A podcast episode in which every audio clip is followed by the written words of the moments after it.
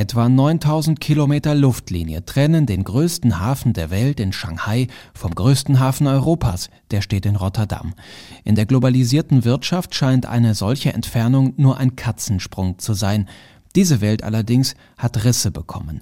Der Krieg in der Ukraine stellt Unternehmen vor die Frage, wie sie künftig produzieren wollen und wo sie ihre Güter einkaufen. Viele Regionen der Welt besinnen sich jetzt auf ihre eigenen Stärken, auf ihre eigenen Wirtschaftskreisläufe, wollen sich also von der Weltwirtschaft weniger abhängig machen. Und das ähm, löst eine Veränderung auch in der Globalisierung, wie wir sie kennen, aus. Sagt Martin Lück. Er ist der Chefanlagestratege beim weltgrößten Vermögensverwalter BlackRock.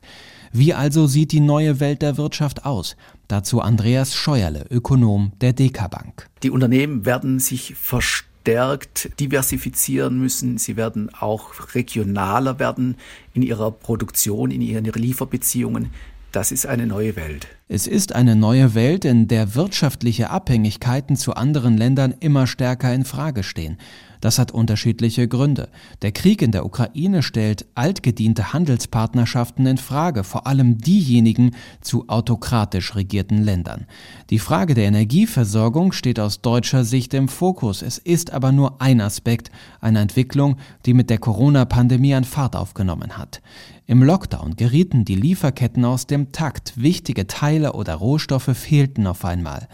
Ist die Globalisierung also schon sichtbar auf dem Rückmarsch? Nein, sagt Professor Holger Görg vom Institut für Weltwirtschaft in Kiel. Wir sehen immer noch Handel, internationale Investitionen, die weiter wachsen, die jetzt aber geringer wachsen als vielleicht noch vor 10, 20 Jahren. Das Münchner IFO-Institut stellte in einer Befragung im vergangenen Sommer fest, dass Unternehmen zwar nicht unbedingt auf heimische Lieferketten setzen wollen, aber durchaus planen, ihre Lagerhaltung auszubauen oder die Zahl der Zulieferer zu erhöhen.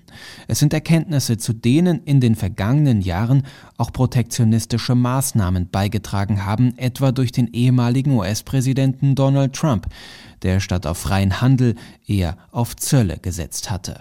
Dazu nochmal Holger Görg vom Kieler Institut für Weltwirtschaft. Ich glaube, das hat das Bewusstsein geschärft, dass es Risiken gibt, politische Risiken, aber auch Risiken durch Naturkatastrophen, durch Kriege, Konflikte, die in die Planung der globalen Wertschöpfungsketten mit eingepreist werden müssen. Die Welt der Wirtschaft also bleibt global vernetzt, die Verbindungen zwischen den Unternehmen und Handelspartnern allerdings stehen auf dem Prüfstand. Nicht alle werden weiter bestehen, andere werden ausgebaut. Die Globalisierung endet nicht, aber sie zeigt ein neues Gesicht.